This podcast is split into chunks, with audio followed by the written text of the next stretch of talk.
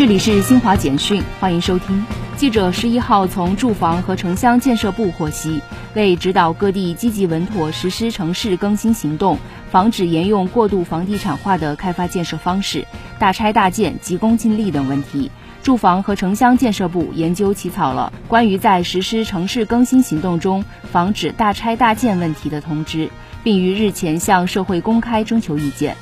记者从十一号召开的北京市新型冠状病毒肺炎疫情防控工作新闻发布会获悉，北京市中小学及幼儿园将于九月一号如期开学。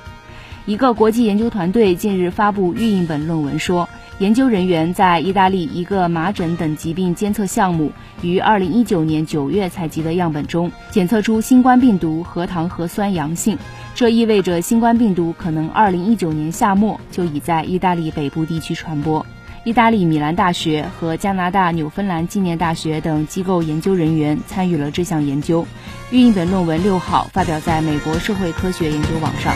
以上，新华社记者为您报道。